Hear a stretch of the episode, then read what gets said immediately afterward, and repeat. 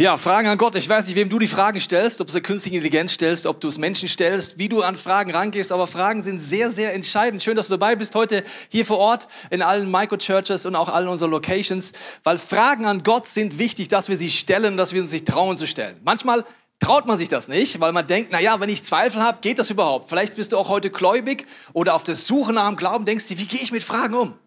Also die wichtigen Fragen sollte man stellen. Zum Beispiel, du bist verliebt in eine Frau oder in einen Mann, denkst dir einfach, wow, she is the girl. Du solltest schon irgendwann fragen, ob sie auch Interesse hat. Sonst wirst du als Single sterben und denkst dir, na, vielleicht hätte sie mich ja geliebt, aber ich habe sie nie gefragt. Also die wichtigen Fragen sollte man stellen. Und bei einer Gottesbeziehung erst recht. Ich sage immer, wenn du bei einer lebendigen Gottesbeziehung keine Fragen hast, bist du religiös und nicht lebendig. Also wenn du mir alles erklären kannst in deinem Glauben, dann frage ich mich, wie geht das? Kann man Gott in eine Box packen, sagen, so, das ist Gott? Bei Religion geht das sehr leicht, weil ich kann dir zehn Regeln sagen und das war's. Aber bei einer lebendigen Gottesbeziehung sieht das ganz anders aus. Und die ersten Jünger, die mit Jesus unterwegs waren, hatten zwischendurch auch Angst, Fragen zu stellen. Stell dir das mal vor. Ich gehe mal in eine Szene rein, wo Jesus ihnen etwas erklärt und sie trauen sich nicht, eine Frage zu stellen, was sehr dramatisch für sie ist. Hier heißt es, ich spule mal vor, Jesus sagt zu ihnen, der Menschensohn wird überantwortet werden in die Hände der Menschen. Das heißt, er wird ausgeliefert werden und sie werden ihn töten. Das war bevor Jesus äh, gefoltert wird, bevor er sterben wird am Kreuz, bevor er auferstehen wird. Er wird getötet äh, und so wird er auch nach drei Tagen auferstehen. Sie aber verstanden das Wort nicht. Nicht, nicht, nicht. Die verstanden einfach Bahnhof und fürchten sich, ihn zu fragen. Es ist sehr verständlich. Also stelle vor, du wärst einer der Jünger und Jesus sagt zu ihnen, ja, so Jungs, Mädels, was wichtig für euch zu wissen ist, ich werde bald ausgeliefert werden, dann werde ich sterben, also tot, tot sein. Und nach drei Tagen komme ich einfach wieder. Du hättest auch keine Frage gehabt damals, oder? Ist so logisch, haben schon zehn Leute vor dir gemacht, mehr zehn Leute nach dem an Jesus. No-brainer, haben alles verstanden. Die hatten natürlich tausend Fragen. Wie, was meinst du, Jesus tot, tot? Also, du meinst es richtig tot, tot. Also, was meinst du ausliefern? Wer, wer holt dich? Wer, wer, was passiert? Wer, bist du gefangen genommen oder was passiert? Und, und sterben und auferstehen. Was meinst du auferstehen so symbolisch so?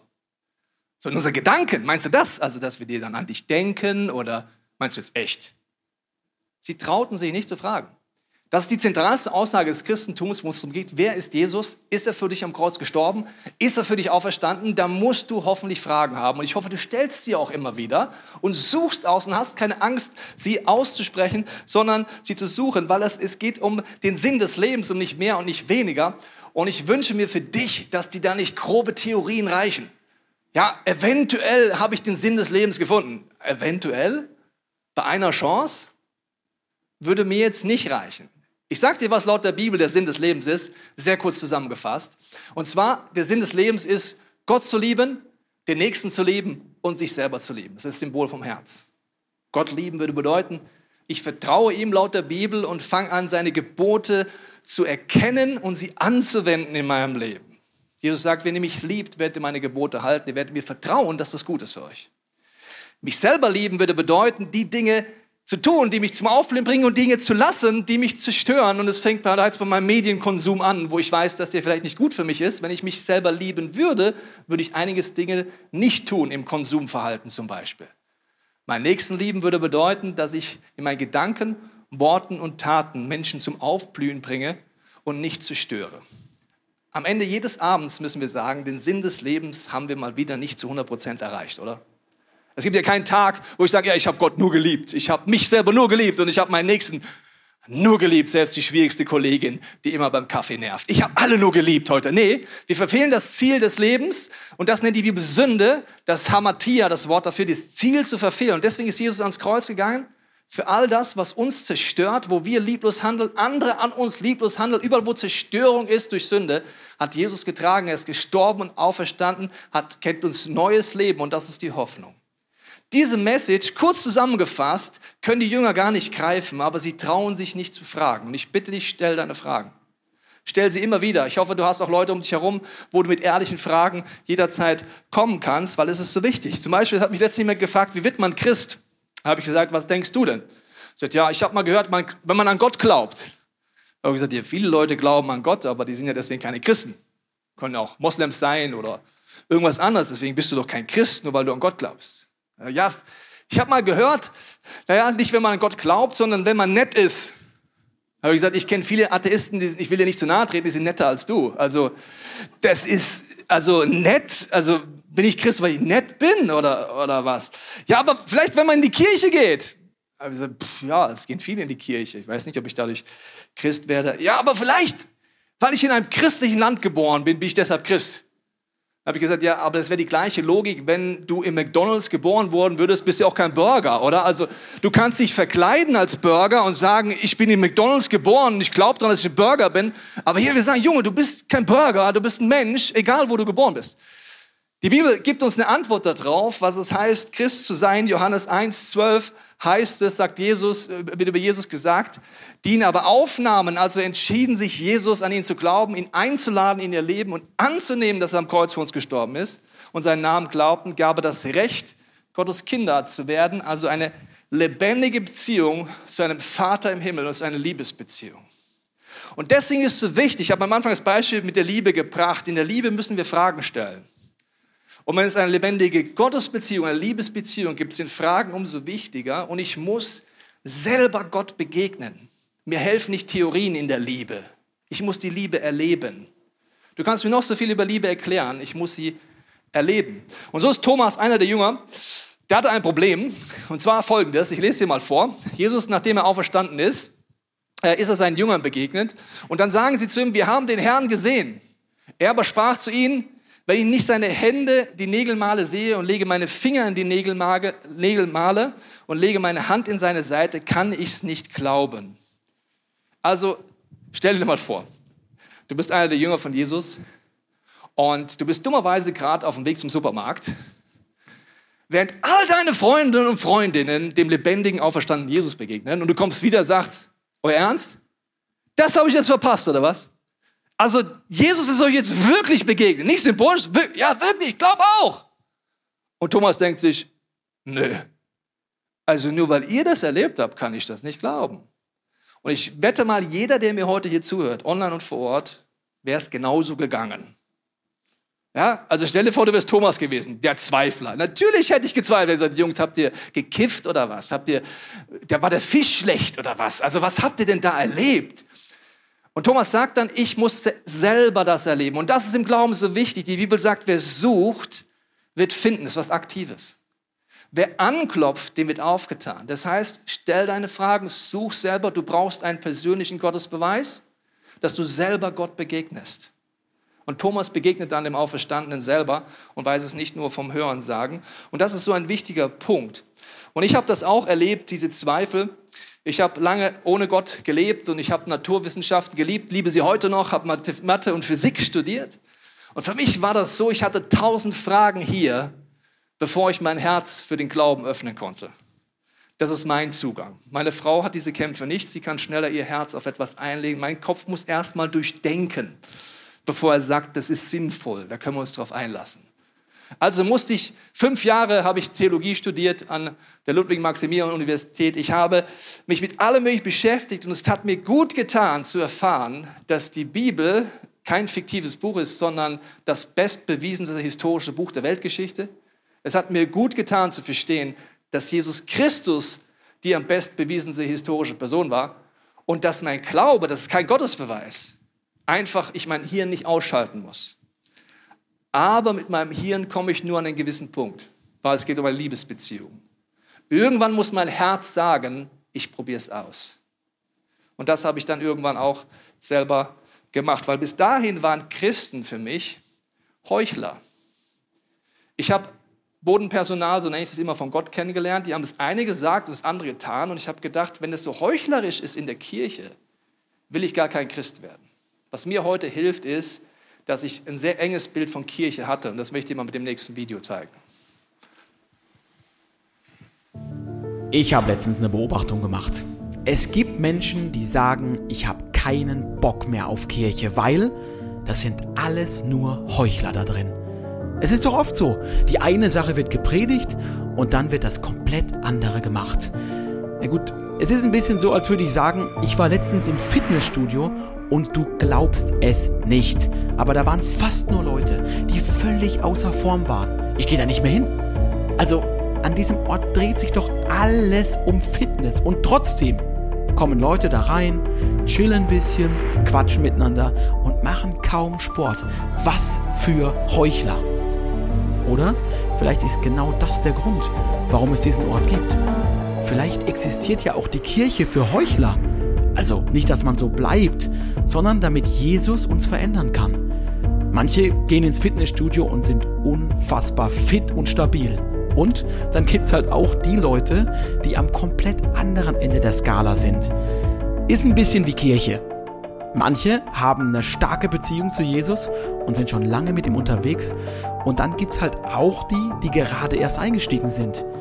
Für welche Menschen ist die Kirche jetzt? Sie ist für beide.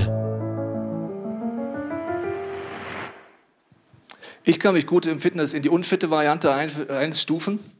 Deswegen suche ich mir jemand Fittes wie den Jens Koslowski, der ist eine Maschine, und sage, gehst du mal mit mir trainieren, damit ich ein bisschen fitter werde.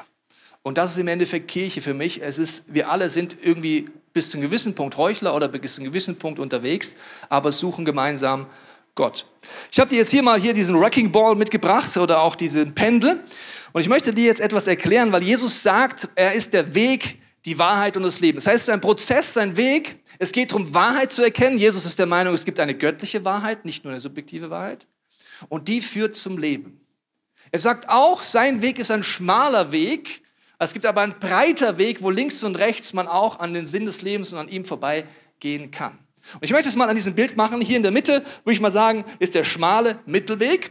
Und ich möchte es an diesem Pendel dir erklären, dass es gewisse Extreme gibt im Glauben, wenn man den Weg geht. Das hat mit Theologie zu tun. Heute wird es ein bisschen theologisch. Ich gebe dir den Tipp mitzuschreiben, damit du es zu Hause nochmal nachdenken und überprüfen kannst. Weil es gibt gewisse religiöse oder auch liberale äh, Peaks, wenn es um Glauben geht. Also auf der einen Seite haben wir hier die Religiosität.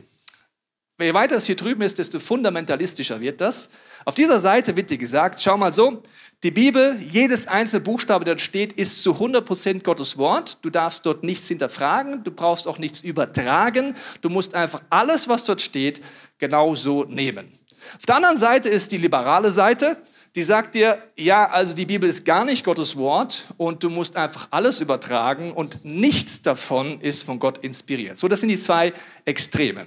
Und dazwischen gibt's einfach Spannungspole hin oder her. Wenn ich zum Beispiel zum Glauben komme, das heißt, ich war eher hier drüben vielleicht unterwegs, so wie ich, und du sagst, na ja, alles, was wissenschaftlich nicht beweisbar ist, gibt es nicht. So war ich unterwegs. Also alles, was man nicht beweisen kann wissenschaftlich, gibt es nicht. Gibt es oft der Punkt, man kommt zum Glauben, kommt aber nicht in den Mittelweg, sondern geht ein bisschen ins andere Extrem rüber und fängt an, religiös zu werden. In Regeln und in irgendwelchen Geboten und fängt an zu verurteilen, was die anderen machen, was man früher gemacht hat und wird vielleicht eher ein bisschen hart. Genauso gibt es andersrum, wenn man in einem eher religiösen oder sogar fundamentalistischen Hintergrund groß geworden ist, dann hinterfragt man irgendwann und anstatt zu sagen, gibt es auch noch einen lebendigen Glauben in der Mitte, geht man ganz oft blub, blub, blub, blub, blub, blub, blub, da ganz rüber ins andere Extrem. So sind wir Menschen. Wir sind gerne in Extremen unterwegs und schwingen einfach darüber oder hier rüber. Aber die Frage ist, was macht Jesus, dass sein Weg schmal ist und dass er in der Mitte ist und dass er uns dorthin führen will. Wie meint er das oder wie kann ich dort auch hinkommen, das zu erleben? Okay, also ich werde es heute sehr vereinfacht machen. Wir haben im Juni, Juli eine ganze Serie dazu, aber ich werde es sehr vereinfacht dir darstellen, wie man dort ein bisschen Orientierung finden kann. Weil die Challenge ist folgendes. Wenn du anfängst, im Internet zu suchen, findest du irgendwelche Podcasts und irgendwelche äh, Ansätze, zum Beispiel von dieser Seite. Das sind Leute mit Professortiteln und vielen Doktortiteln. Und die erklären dir dann, warum die Bibel folgendermaßen ist oder folgendermaßen nicht ist. Dann suchst du weiter und findest Professoren mit ebenso vielen Doktortiteln. Die sagen, nee, nee, nee, nee, nee, die Bibel und so weiter stimmt schon. Jetzt haben beide gleich viel Doktortitel, beide haben Professuren und du denkst dir, Hä? Ich dachte immer, was ein Professor sagt, stimmt. Das ist bisschen unser Schulsystem. Ich war Lehrer. Ich erkläre dir mal, wie unser Schulsystem funktioniert. Lernen und nicht hinterfragen und auswendig hinschreiben. Das ist unser Schulsystem, da sind wir gut. Das nennt man die PISA-Studie, sagt immer wieder, unsere Schüler sind gut im Auswendiglernen, aber grottenschlecht im Transfer. Okay, was heißt es? Ich habe selber Biologie unterrichtet als Lehrer und ich habe immer das Experiment gemacht über zehn Jahre hinweg und zehn Jahre zu 100 Prozent habe ich Folgendes erlebt. Ich habe Biologie unterrichtet und habe dann hingeschrieben an die Tafel, Evolutionstheorie. Das Wort Theorie habe ich in großen Buchstaben geschrieben und habe dann das unterrichtet, was im Lehrplan drinsteht. Ja, meist, da kam der Affe, dann kam der und da kamen wir. Hefteintrag, hingeschrieben, gelernt, verstanden. In zehn Jahren hat kein einziger Schüler mich gefragt, warum das Theorie heißt und nicht Gesetz. Nicht einer. Mir geht es jetzt nicht darum, ob du an Evolution glaubst oder nicht an Evolution glaubst, sondern seriöse Lehrer würden sagen, das ist eine Theorie. Was heißt Theorie? Natürlich, es gibt noch andere Theorien, sonst wäre es ein Gesetz. Okay? Aber wie lernen wir als Schüler? Der Lehrer sagt, ich lerne auswendig, verstanden. So, dann fange ich an zu googeln und merke, Professor Dr. Doktor hat gesagt. Uh. Also in Theologie wirst du dann verrückt, weil nicht alles ist logisch, manchmal wird es theologisch. Also es ist wichtig, dass du selber Antworten suchst. Was ist denn der Mittelweg, den Jesus hier vorhat? Und du wirst auf allen Seiten Doktortitel und Professoren finden. Du musst aber selber eine Antwort finden mit Gottes Hilfe. Jesus ist der Meinung, es gibt eine Wahrheit und die ist nicht beliebig. Die ist auch nicht subjektiv. Die ist göttlich. Kann man die finden? Ja oder nein? Also, ich mache dir mal ein Beispiel, weil unseriöse Theologen, egal ob der Seite, der Seite, woran, weißt du, woran du die erkennst? Sie nehmen ihr bestes Argument und vergleichen es mit dem schlechtesten Argument der krassesten Gegenseite und sagen, du musst einfach wählen zwischen A und B. Daran erkennt man einen unseriösen Theologen, weil entweder weiß er es nicht besser oder er ist polemisch, im schlechtesten Fall manipulativ. Das ist keine Kunst. Mein bestes Argument mit dem schlechtesten, der fundamentalistischsten aller Gegenseite. Also es geht zum Beispiel so. Ja, also wir haben ja verstanden, dass Wissenschaft ganz wichtig ist und man muss auch Dinge auslegen. Die andere Variante ist, du bist irgend so ein unterbelichtete Einmöbe, so ein Einzeller, ja, ich sage es sehr krass, der ernsthaft noch denkt, die Bibel hat mir was zu sagen, wie die Fundamentalisten dazwischen. Dazwischen gibt es aber ganz viele Schattierungen, Schattierungen, Schattierungen, Professoren, Doktortitel, Doktortitel, Doktortitel, Doktortitel, Doktortitel. Deswegen musst du dich mit auseinandersetzen. Ich mache dir ein Beispiel wie man polemisch sein bestes Argument mit dem schlechtesten ver vergleicht, von einer Frau, die einen äh, Artikel geschrieben hat, einen offenen Brief an eine Radiomoderatorin in den USA. Der Grund war, dass die Radiomoderatorin, die eher auf dieser Seite unterwegs ist, einfach nur gesagt hat, die Bibel sagt, Homosexualität ist ein Kroll, Punkt. Das steht da, fertig, aus. Keine anderen Bibelstellen verwendet, nicht irgendwas erklärt, fertig. Also hat sie gesagt, ich schreibe an die Frau mal einen Brief und der ging dann so. Sagt doch, ich brauche einige Ratschläge von ihm über die spezifischen Gebote und deren Erfüllung.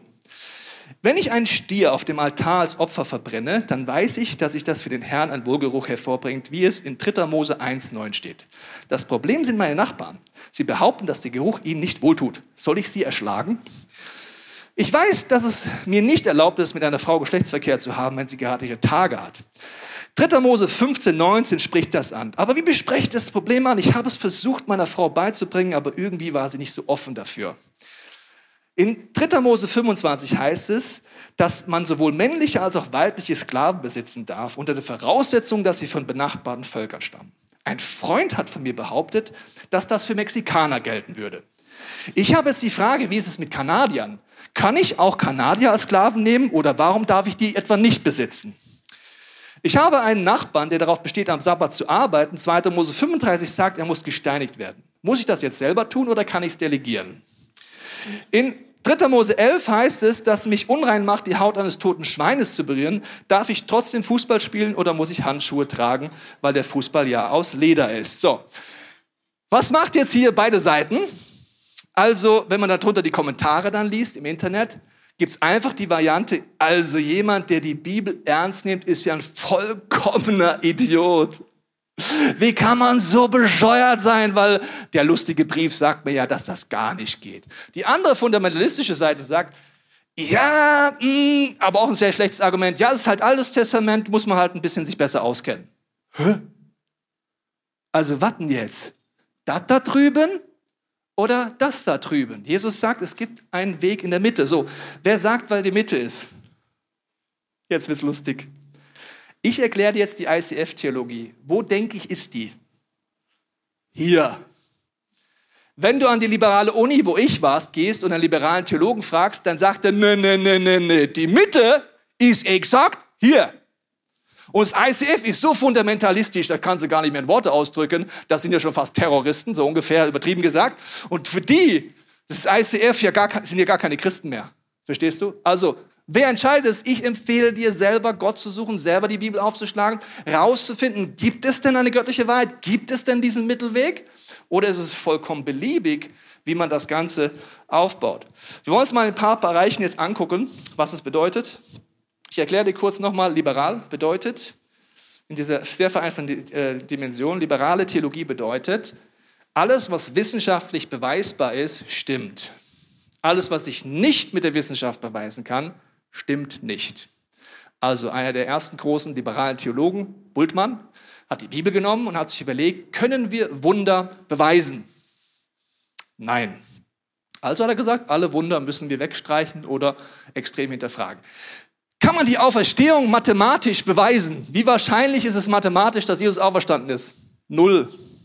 Ich weiß nicht, ob du Mathematik kennst. Null. Das wäre ja übernatürlich. Das ist nicht möglich. Also hat er gesagt, wir müssen so lange Theorien finden, wie das Christentum steht, weil Jesus kann ja wissenschaftlich, mathematisch nicht auferstanden sein. Was ist mit den Wundergeschichten und so weiter? Da bleibt jetzt nicht mehr so viel übrig bei der Bibel. Merkst du das? Also wenn nur die Wissenschaft gilt. Hier drüben das extrem fundamentalistisch sagt, Wissenschaft ist vollkommen pups, pieps egal. Einfach was der Buchstabe sagt, ist wichtig. Ist mir vollkommen egal, was ein Wissenschaftler sagt. Die Mitte sagt, Wissenschaft ist ein wunderbares Geschenk, aber das Übernatürliche wirst du niemals beweisen können, das musst du erleben.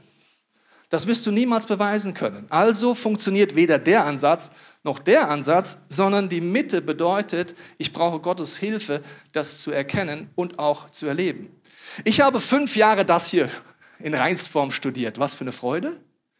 Und irgendwann habe ich mal meinen Professor gefragt, wie wissenschaftlich seriös es ist, wenn wir als Wissenschaftler, bevor wir Dinge untersuchen, schon Dinge ausschließen. Also wenn ich vorher ausschließe, das Übernatürliche gibt es nicht, wenn ich vorher ausschließe, dass es die Auferstehung geben kann, wenn ich vorher Wunder ausschließe, es wäre so, wie wenn ich das Licht untersuche und sage, ja, aber beim Ergebnis darf nicht rauskommen, dass es Wellen sind. Das darf einfach nicht rauskommen bei meinem Versuch. Ich fand es schwierig, aber das ist extreme liberale Theologie. Der Professor Dr. Doktor setzt sich jetzt hin und sagt, die Wissenschaft hat gesagt, ja, was hat die Wissenschaft gesagt? Man kann Gott nicht beweisen. Logisch, mathematisch wird es schwierig, das zu machen. Okay, das heißt, und auf der anderen Seite eben diese Buchstabenverständnis, das ist sehr krass. Dazwischen gibt es jetzt Zwischenpole. Zum Beispiel die progressive Theologie, die ist irgendwo hier. Da geht es darum, dass Theologie sich weiterentwickeln muss. Da geht es darum, dass äh, es wichtig ist, zu schauen, was fühlst du. Das sind Theologen, die werden dir sagen, wenn du es fühlst, anders als die Bibel es dir sagt, ist dein Gefühl höher zu werten. Sehr interessanter Ansatz. Das heißt, wie ich das erlebe, wie das heißt, in der Bibel steht vielleicht das und das, aber ich erlebe es ganz anders, also muss die Bibel da falsch sein. Das Extrem hier drüben sagt, Gefühle sind vollkommen wurscht egal, schau einfach in die Bibel. Der Ansatz sagt, nimm deine Gefühle bitte ernst. Gefühle sind ein Hinweis, sollten dich aber niemals leiten, weil sie sehr diffus sind und heute so und morgen so. Und Gefühle werden geprägt, wurden geprägt, sind veränderbar und auf Gefühle kannst du dich nicht verlassen. An einem Tag fühlst du dich dick, am nächsten fühlst du dich dünn. Es liegt aber nicht an der Nahrung, die du zwischendurch aufgenommen hast, sondern einfach an dein Gefühl. Was stimmt denn jetzt? Ja, ich fühl's halt. Deswegen, es gibt überall Extreme. Hier, je mehr ich hier gehe, je mehr meine Gefühle im Zentrum sind, desto mehr würde jetzt die Bibel ihre Selbstaussage sagen, desto mehr werde ich wie Gott. Wenn ich so fühle, muss Gott das auch so fühlen. Wenn ich das so sehe, muss er es auch so sehen. Du siehst, die Extreme sind groß. Deswegen wollen wir uns ein paar Beispiele nochmal angucken, was das bedeuten könnte. Äh, zum Beispiel, nehme ich es jetzt wörtlich, die Bibel, oder muss ich sie übertragen? Also hier drüben, klar, wörtlich, da musst du nichts übertragen, das nehmen wir wörtlich. Und das karikatiert ja die Frau an den Radiomoderator. Hier drüben würde man sagen, wörtlich gibt es gar nicht, du musst alles symbolisch nehmen. Es ist alles symbolisch. Jesus meint alles symbolisch. Es gibt nichts Wörtliches. Das hier sagt, ja, sowohl als auch, du musst die Bibel ernst nehmen. Was will sie denn selber sagen? Es gibt Stellen, da will die Bibel nicht wörtlich verstanden werden, sondern sie arbeitet mit einem Bild. Also wörtlich nehmen, erstmal fragen, was will denn die Bibel ursprünglich sagen? Ich mache dir ein Beispiel. Es gibt eine Stelle, da heißt es, wenn deine Sünde dich zu, wenn, wenn dich dein Auge zur Sünde verführt, hack es raus. Wenn dein Arm dich zur Sünde verführt, hack ihn ab. Und das würde dann so aussehen, wörtlich auf dieser Seite laufen wir alle dann irgendwann so rum. Ja? Die Bibel selber, wenn ich sie ernst und wörtlich nehme, meint das aber nicht wörtlich, sondern sie meint das als Bild. Also muss ich es bildlich auch nehmen. Die wenigsten würden sagen, ja, Jesus meint echt, er ist ein Hirte. Oder er ist ein Weinstock.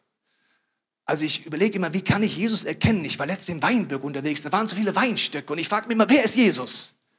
Also wörtlich heißt erstmal, was will die Bibel ursprünglich eigentlich sagen? Und wenn du das einfach wegnimmst, dann bist du sehr unseriös überlegst. Ob du es glaubst oder nicht, kannst du noch immer überlegen.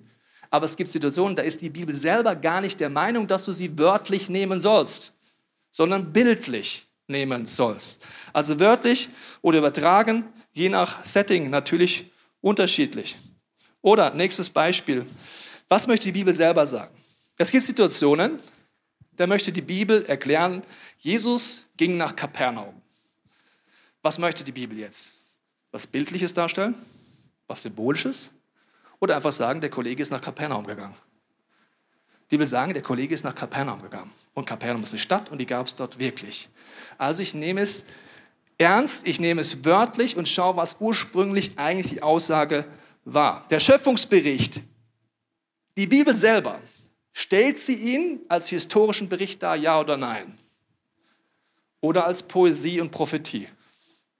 Ist es eine Bildersprache oder ist es ein historischer Bericht? Was heißt jetzt wörtlich nehmen? Wörtlich heißt, die Bibel, wo sie es bildlich meint, auch bildlich zu nehmen. Die Schöpfung ist eine Bildersprache, die mir erklärt, wie wir geschaffen sind, was unsere Identität ist und kein Ablauf in der Historie. Deswegen brauche ich nicht rumlaufen und warten, dass Schlangen mit mir reden. Wann kommt der Teufel endlich? Der ist doch eine Schlange. Warum redet die Schlange nicht mit mir? Die ist so stau. Also wenn die Bibel es nicht wörtlich meint, sollte ich es auch nicht wörtlich nehmen. Ich soll es aber ernst nehmen und überlegen, was will sie mir damit sagen. Möchte Lukas die Auferstehungsberichte wörtlich verstanden sehen oder nicht? Also Lukas sieht sich als Augenzeuge. Du kannst sagen, ich glaube dir nicht, Lukas, aber ich kann nicht einfach sagen, ist einfach nur symbolisch gemeint. Von Lukas selber war es nicht symbolisch gemeint. Hier würde jemand sagen, ja, also es ist ja alles wörtlich, zum Beispiel die Bergpredigt hat Jesus jedes Komma und jeden Buchstaben exakt so in dieser Reihenfolge gemacht. Hier würde man dir sagen, nee, nee, nee, nee, ist alles nur symbolisch. Jesus hat nie gepredigt, es war auch keine Bergpredigt, es hat irgendjemand erfunden, hat ihm ins Wort in den Mund gelegt. Hier würde jemand sagen, ja, also ist es so. Jesus hat nicht Griechisch gesprochen und die Bergpredigt ist auf Griechisch geschrieben. Das heißt, es ist eine Übersetzung. Es kann nicht ganz, ganz, ganz, ganz genau sein, weil du übersetzt, ist immer eine Übersetzung. Hat das so gemeint? Ja. Ist es inhaltlich richtig? Ja. Soll ich es ernst nehmen? Ja. Aber es ist trotzdem etwas dazwischen. Okay, und noch ein Beispiel. Soll ich es wörtlich nehmen oder wörtlich befolgen? Hier gibt es eines der Hauptmissverständnisse. Unsere Reporterin schlägt, wirft der anderen Seite vor, Du hast jetzt hier eine Aussage über Homosexualität gemacht. Wenn du das jetzt ernst nimmst, du kleiner Bauer, dann musst du ja auch alle anderen Sachen ernst nehmen und zwar wörtlich befolgen.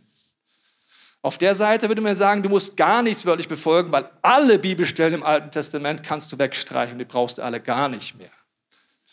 Die Mitte sagt dir, wenn du Jesus nachfolgst, geht es darum, herauszufinden, was ist wörtlich gemeint im Moment und was ist eine Handlungsanweisung? Zwei ganz verschiedene Dinge. Hat die Bibel die Schlachtopfer wörtlich gemeint? Ja.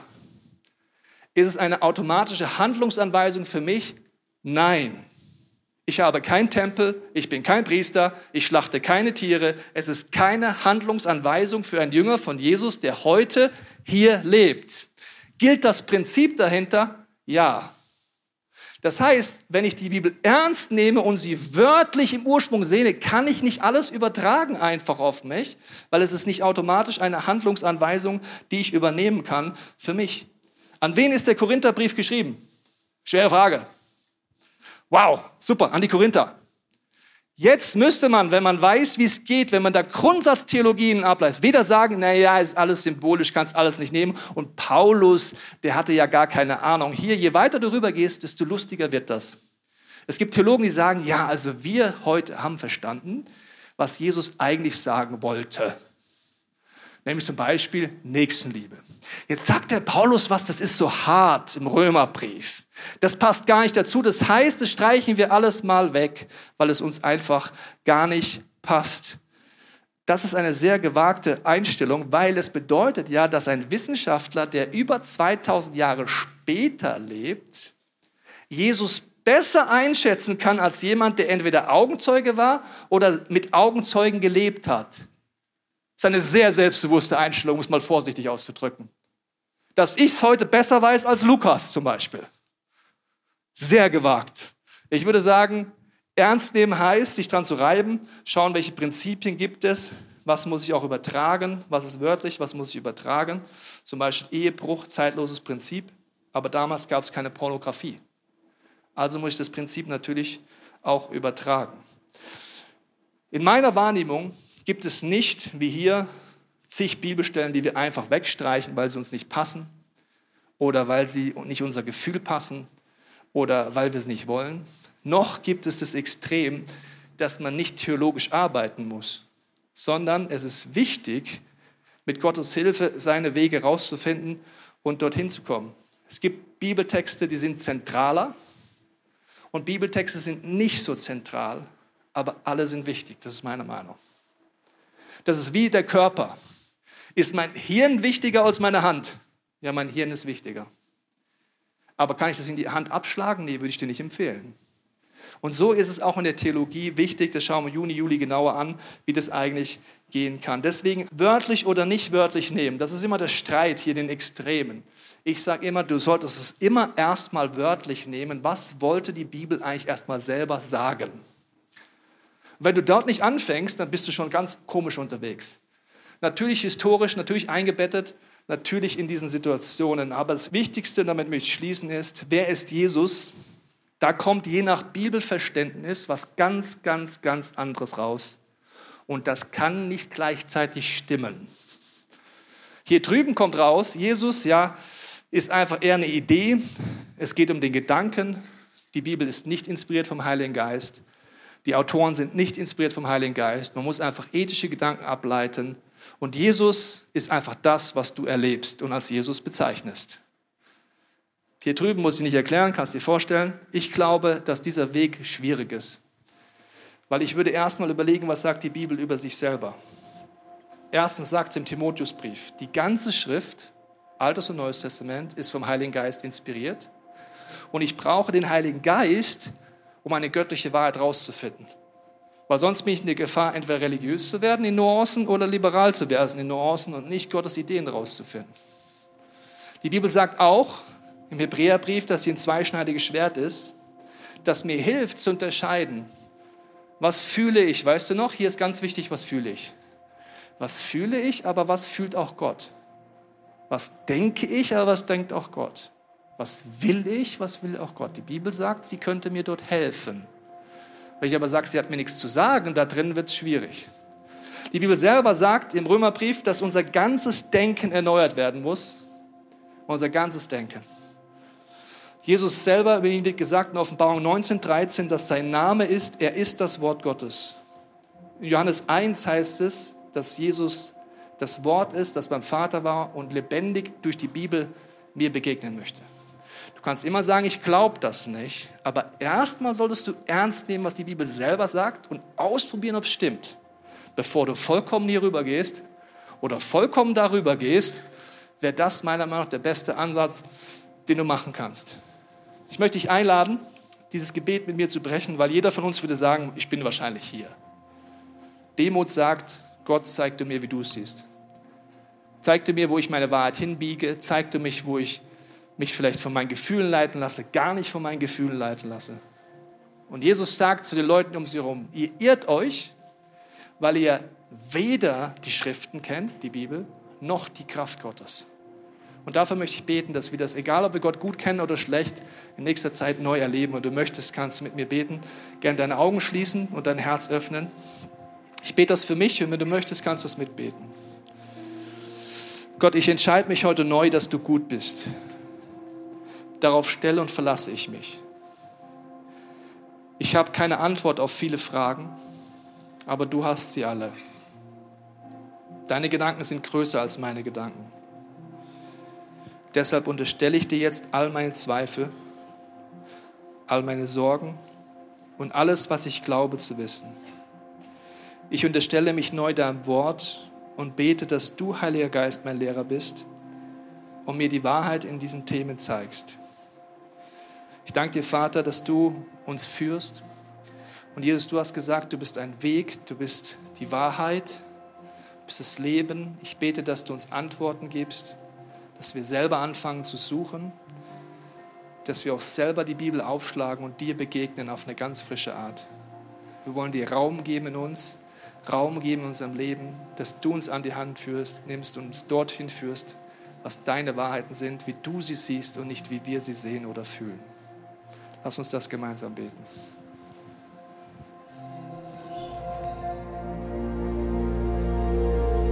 Wir hoffen, dieser Podcast hat dich inspiriert und hat dir weitergeholfen in deiner Beziehung mit Gott. Wenn es dir so geht, dann freuen wir uns, wenn du uns mithilfst, diese Botschaft zu verteilen. Das kannst du tun, indem du diesen Podcast likest, mit Daumen nach oben draufdrücken oder kommentierst oder weiterleitest. So werden mehr Menschen noch mit dieser Botschaft von Jesus, dieser Hoffnung erreicht. Du kannst auch durch eine Spende mithelfen, dass wir weiterhin diese Podcast kostenlos im Internet maximal verbreiten können und so viele Menschen neue Hoffnung bekommen. Vielen Dank für alles, was du mit ermöglicht. Wir glauben, dass Kirche eine Familie ist und egal, ob du online dabei bist oder hier vor Ort bist in der Region, wir wollen dich sehr gerne kennenlernen. Wenn du möchtest, komm auf unsere Homepage vorbei unter Finde Anschluss. Dort findest du unter anderem Welcome to Church, wo wir uns gegenseitig kennenlernen, deine Geschichte gerne hören wollen und dir helfen wollen, wenn du möchtest, ein Teil dieser Kirchenfamilie zu werden.